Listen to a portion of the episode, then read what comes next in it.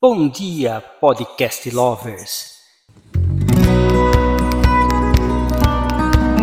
Estamos iniciando mais um podcast da Valete Books e hoje é sobre o caderno de reflexões.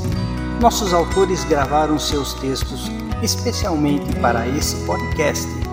Não deixem de escutar, pois está sensacional. Acomode os fones de ouvidos regule o volume e ouça-nos enquanto cozinha, trabalha, no ônibus, metrô ou mesmo na caminhada diária. Vamos começar?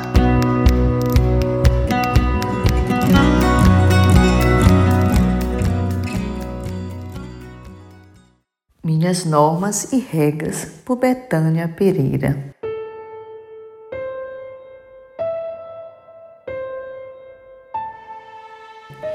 Penso eu que talvez o maior desafio da humanidade em dias atuais seja amar. Tornar o amor regra de conduta, norma a ser seguida na vida. Penso que assim poderemos ter uma humanidade com menos dor, com expressões de eu curados. Tendo eu curado, dificilmente cairemos nos erros comuns de pré-julgamento, de amor próprio em demasia a ponto de julgar-se supremo ao outro, considero outra deficiência da humanidade. Também da análise contínua do outro como modelo a ser seguido. Só assim construiremos nossos próprios modelos e regras baseadas no amor. Mas amar requer coragem, coragem para furar bolhas, transpor correntes, assumir riscos. Mas como arriscar se não conhecemos como amar o desconhecido? Como conhecer em termos de amores líquidos voláteis? Sem parecer utopia, vejo que somos feitos para o amor. Somos a expressão máxima do amor. Se não estamos amando pai, mãe, filhos, irmãos, etc. Tal, tantos outros, estamos vazios Mergulhar por inteiro é um risco a correr por amor ao outro, a você. Voar de peito aberto e receber raios, reconheço. Decisão difícil, mas como a humanidade caminhará em direção a esse amor altruísta se não arriscando? O grande primeiro passo é encontrar-se em si mesmo. Encontra-se em si mesmo. Esse ninho seguro, escolha-se e perceba que amor é doação, sem sufocamento do eu, de si. Não tenhamos medo de voos livres. Ao longo da trajetória, conheceremos os pássaros que voam ao nosso lado de forma geral, as pessoas se apresentam por si só. Somos enganados a todo tempo, mas não por todo o tempo. Tempo ao tempo. Ele construirá conceitos atualizados e reais sobre os seres que passeiam por nossa história. No mais, somos passageiros, somos passageiros e enquanto passamos, deixemos, deixemos amor. Vamos?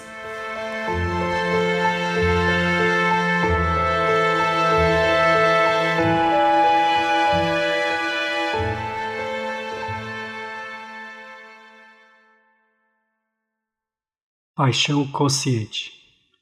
Um texto de José Juca Souza.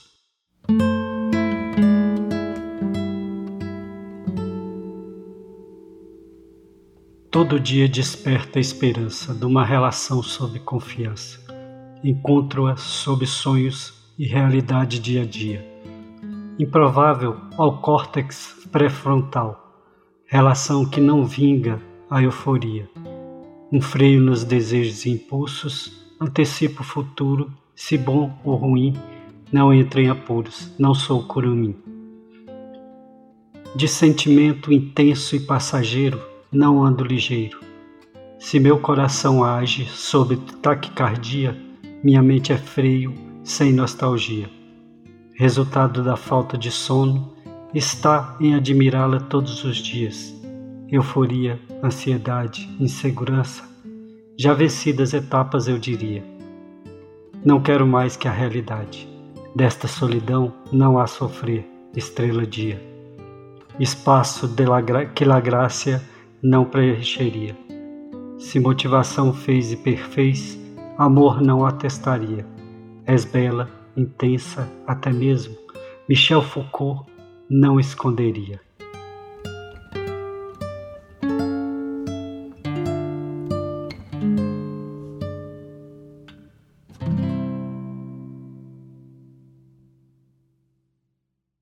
Amanhã é um novo dia, por Estela Gaspar.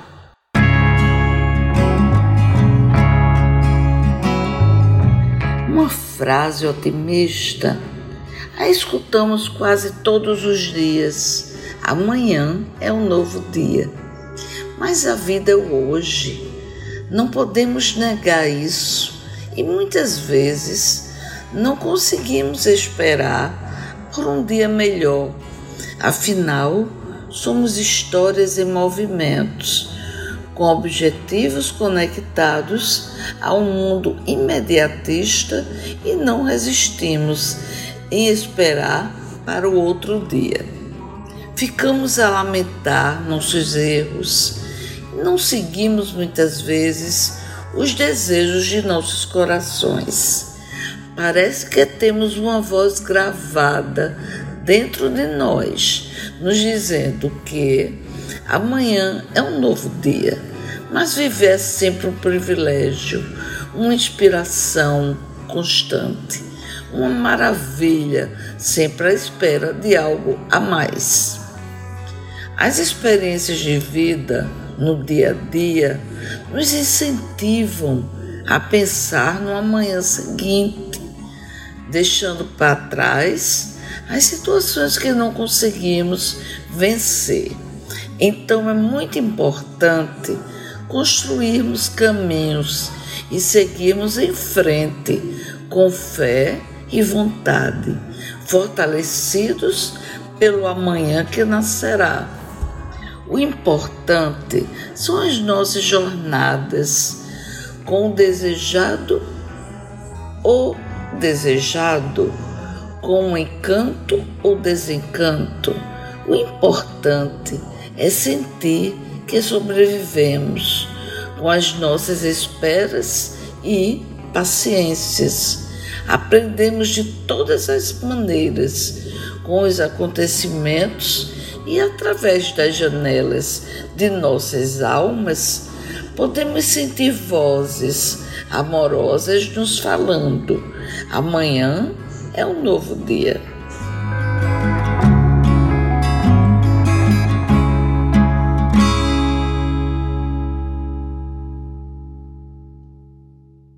Pedagogia da Vida Desapegos, por Miguel Rabelo. Talvez a vida simplesmente pareça incompreensível, nos atordoando diante ao cis ou às simples ausências que não existiam. No entanto, ela é danada de pedagógica, nos mostrando que nascemos nus e sós, mas que com sorte recebamos um colo e um peito para acalentar nossos vazios eternos e aquela vontade que vez ou outra bate de voltarmos para o ninho. Mas esse colo, infelizmente, não é eterno e por isso precisamos aprender a desapegar de tudo que um dia amamos ou até do que nos machucou. Desapegar das mágoas ou das esperas de qualquer resposta da vida ou de alguém pois um dia também partiremos solitariamente, sem aviso para despedidas ou acerto de contas. Desapegar dos laços, vínculos construídos ou de ter sido especial para alguém em algum momento. Infelizmente, tudo passa, inclusive nós mesmos e a nossa memória na vida dos outros, seja em vida ou fora dela. Mas, entendendo melhor esse quebra-cabeças que a vida nos conduz a montar, o fato é que somos efêmeros, mas o que deixamos não. Por isso, plantar o bem, cativar corações, sempre rende frutos. mesmo que não sejamos nós que um dia venhamos a colher. Nosso plantio será sempre lembrado e germinado nos corações daqueles com terra fértil, ou que assim se disporem a torná-la produtiva, mesmo em meio a todas as adversidades de outrora.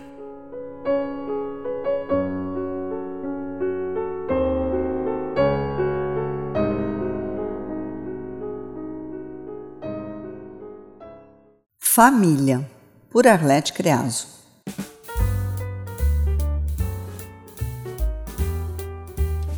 Engraçado que, por mais que as famílias sejam diferentes, acabam por serem todas iguais. Já perceberam como os parentes de cada família se parecem? Um exemplo do que estou dizendo é o famoso tio do pavê, aquele que não perde a oportunidade para fazer a famigerada piadinha: é para ver ou para comer? Tem a tia da famosa salada, aquela que não importa a ocasião, seja Natal, Ano Novo, piquenique familiar, levará sempre a mesma salada, já que é sua grande especialidade. Tem o sobrinho revoltado, aquele que não importa o quanto lhe agradem, sempre será capaz de dar um verdadeiro show por não ter gostado de algo. O tio nariz empinado, que se julga sempre acima dos pobres mortais do restante da família. Mas este nem conta muito, já que geralmente este tipo de tio é agregado e não consanguíneo. Tem o arroz de festa, que está sempre presente em qualquer evento da família.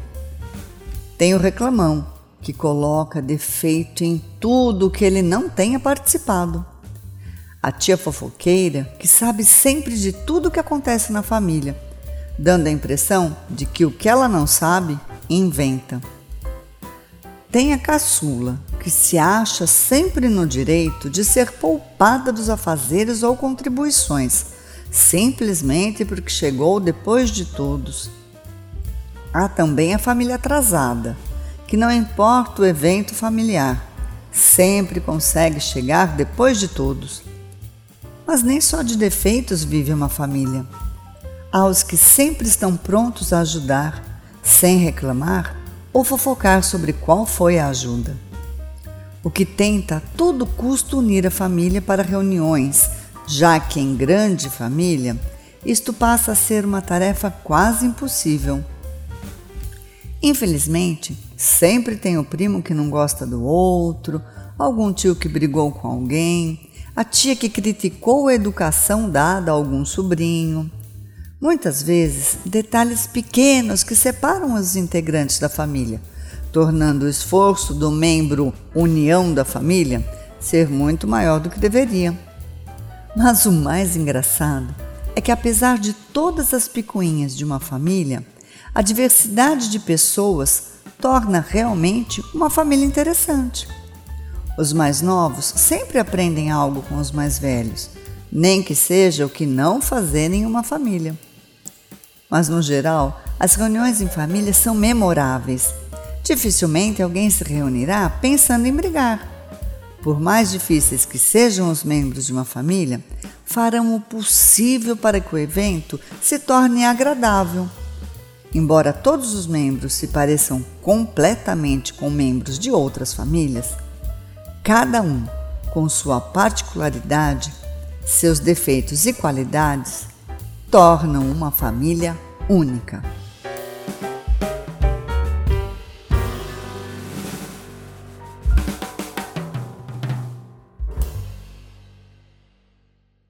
Por Caminhos, por Simone Gonçalves.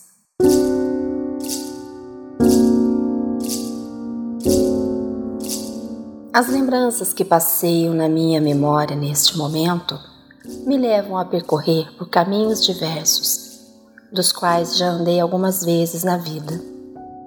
Quanta saudade! Bons tempos de quando eu ia trabalhar e não precisava pegar condução.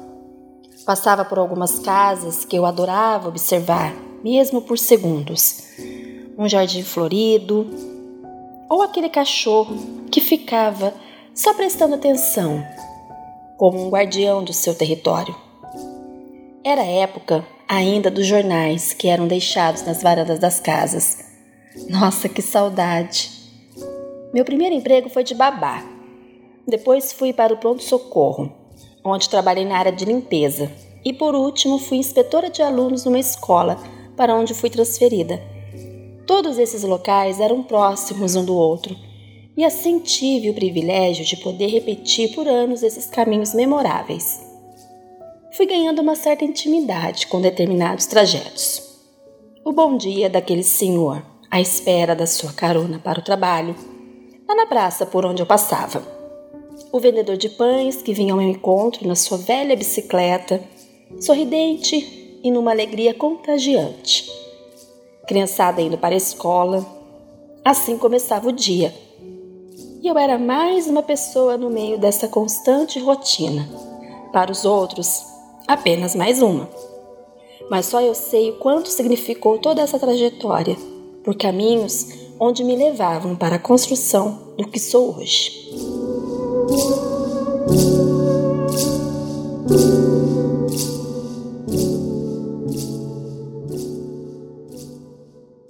Soco no Estômago. Por Luiz Primati. Você já levou um soco no estômago? Se não levou, saiba que a sensação é de morte iminente. O ar falta, as pernas estremecem, o cérebro considera desligar. É como se tivesse a dor da apendicite concentrada toda de uma vez com a duração de 30 segundos. É essa a sensação. Clarice Lispector agia assim com seus leitores. Era um soco no estômago cada vez que ela abria a boca. No meu caso, não quero que ninguém sinta que está levando um soco no estômago. Quero relatar os diversos socos no estômago que levei durante a vida. Dizer que a vida é curta e que devemos curtir cada instante, como se fosse o último, é apenas uma frase de quem ligou o botão do ou foda-se. Na realidade não é assim. Se eu soubesse que minha vida iria terminar hoje à noite, até faria sentido aproveitar cada minuto restante. Na prática, se fizermos isso, amanhã teremos muitas consequências. Fica fácil quando relatado no filme O Dia da Marmota, onde o personagem revive diariamente o mesmo dia. Agora, lançado pela Netflix, veio A Boneca Russa. Mesma ideia do filme com Bill Murray, só que o personagem morre todos os dias e revive o dia anterior. Nessa série os personagens tentam mudar o enredo fazendo coisas inusitadas, ofendendo pessoas, ajudando outras, se embebedando, pois, sabem que o dia seguinte recomeçaria no ponto de partida. Na realidade isso não acontece. Os socos que a vida me deu no estômago foram muitos. Na maioria deles achei que iria morrer graças à minha perseverança, sobrevivi. Sou um ser que teima em se manter de pé. Seria mais fácil desistir, mas aí te pergunto: o para quê? Vale a pena virar uma lembrança na mente das pessoas? Por mais que pessoas chorem no seu velório e elogiem suas atitudes enquanto vivo, pode ter certeza de que será esquecido em menos de um mês. Parentes mais próximos podem demorar um pouco mais para se acostumarem com sua ausência, depois se lembrarão em datas festivas, datas de aniversário e morte. Após alguns anos você será apenas uma lembrança remota na cabeça de bem poucas pessoas. E é assim que deve ser mesmo. Não devemos ficar presos aqui na Terra com preocupações mundanas. Depois da morte do corpo, melhor é se desligar dos espíritos terrenos e seguir na evolução espiritual. Somos espíritos eternos e não devemos nos prender a esse mundo. No universo de Deus, muitos planetas existem para serem habitados e evoluídos. Se não pudermos seguir para um planeta em estágio mais avançado, melhor que possamos ajudar um planeta primitivo a evoluir. Temos que ser úteis. Voltando aos socos no estômago, se fosse rememorar todas as vezes que me senti assim, encheria páginas e páginas de lembranças inúteis. Acredito que as mais importantes são as que nos colocaram em rota de colisão, as que nos fizeram acreditar que a vida acabaria em breve, onde o chão sumiu sem nos avisar. A primeira vez que senti isso foi quando o dia começou com uma dor do lado direito, acima da virilha. Parecia aquelas dores de quando você bebe demais e seu organismo começa a tirar água de tudo quando é órgão e a gente sente uma dor terrível do lado. Era apendicite. Até a constatação, fiquei sofrendo com a dor por mais de 12 horas. Quando os médicos descobriram o que era, fui para a cirurgia e logo estava sem dor. O segundo soco no estômago foi quando Deus resolveu levar minha mãe para junto dele. Todos nós, eu, meu pai e irmãos fomos pegos de surpresa. Desde a descoberta do câncer até seu falecimento foi menos de um ano. Foi em 1999. Ela nem teve oportunidade de ver um novo século se iniciando. Não teve oportunidade de conhecer o bug do milênio e nem de ver o fim do mundo anunciado que, afinal de contas, não aconteceu ainda. Nostradamus errou ou ainda não conseguimos decifrar a data exata do fim dos tempos. Foi num final de semana que a visitei com pressa no hospital. Foi num domingo à noite. Visita rápida. Precisava voltar para minha cidade. Nem me lembro se disse a ela que a amava. Dois dias depois, o câncer tirou o último sopro de vida de seu corpo. A notícia me deixou bem abalado. Segui para o seu velório a mais de 150 km por hora e, claro, que fui parado por um policial que lascou uma multa gorda. Nem me importei. Apenas pedi para me liberar logo, pois estava indo enterrar minha mãe. Ele entendeu minha pressa. Multa já lavrada, não poderia cancelar segui meu caminho. Foi um dos dias mais tristes da minha vida. Não consegui derramar uma lágrima. Apenas a tristeza corria a minha alma e perguntava a Deus o porquê de tê-la levado com tão tenra idade. Exatamente a que tenho agora, e, isso me assusta um pouco. As palavras não ditas no último encontro, o abraço que deixei para depois, o carinho que podia ter dedicado a ela nesse final de semana. Mas como eu ia saber? E por que não fiz tudo isso naturalmente? Enfim, esses fantasmas todos assombraram minha mente por muito tempo. Recentemente recebi uma carta psicografada de minha mãe e aí me senti aliviado. Dizem que o sentimento de culpa corrói nosso perispírito. Deve ser verdade mesmo, pois recebi vários outros socos no estômago originados dessa culpa ou não. Depois veio o primeiro câncer. Testículo. Nasci com os dois, mas um deles resolveu não descer para o saco escrotal. Ficou preso em algum lugar dentro do meu organismo. Após adulto, numa consulta com um urologista, resolvi operar. Perguntou se eu queria que colocasse uma prótese no lugar. Eu disse que não. A vida inteira tinha me habituado a apenas um, estranharia se tivesse dois. Durante a cirurgia constatou-se que o testículo estava intacto e o meu médico recolocou ele no saco escrotal. Lugar onde deveria estar desde que eu era pequeno. Essa cirurgia foi bem tensa. No mesmo dia que descobri meu câncer, minha esposa passava por um procedimento de mioma no útero. O médico dela dizia que a causa poderia ser emocional e nesse dia ela se submetera a um exame para colher material das paredes do útero para análise. Ela estava bem fragilizada. Eu tinha consulta no meu médico e logo que me examinou, desconfiou e me mandou imediatamente fazer um ultrassom. Logo constatou o câncer, que ele chamou gentilmente de tumor. Era uma quarta-feira e ele queria me operar no dia seguinte. Pedi que fosse na sexta, assim conseguiria que o convênio autorizasse e me preparasse para tal. Fiquei pensando uma maneira de falar para minha esposa sem que ela ficasse preocupada. Com o mioma que a afligia, se eu desse uma notícia de um suposto câncer ela poderia piorar. Acabei dizendo que a consulta correu tudo normal e que na sexta precisaria viajar para visitar um cliente. Voltaria no sábado pela manhã. Na quinta, avisei minha filha mais velha que faria a cirurgia e que não deveria contar nada para a mãe. Ela me levou para o hospital na sexta pela manhã. Me internei e fiz a cirurgia. Durante o dia minha filha me visitou no hospital. No sábado pela manhã saí do hospital e retornei para casa. Minha esposa pensava o tempo todo que eu estava viajando a trabalho, inclusive nos falamos por celular. Eu no hospital e ela em casa. Quando revelei o ocorrido, ela nem teve tempo de se preocupar, pois eu já tinha feito a cirurgia e estava só me recuperando. Não relatei isso tudo para reclamar da minha vida. Nunca reclamei dos socos que levei, pois sempre tive forças para me levantar. A vida corre rápido e de nada adianta sentar e se lamentar. Temos que seguir adiante, sempre. Mais adiante levaremos mais socos no estômago.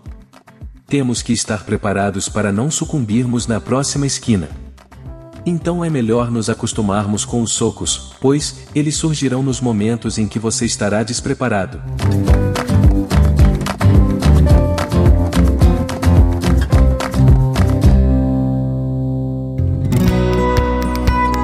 E assim encerramos mais um podcast da Valete Books. Fiquem atentos que a qualquer momento um novo episódio poderá surgir. Espero que todos tenham tido uma experiência satisfatória. Não esqueçam de nos seguir e deixar o seu feedback. Tchau, tchau!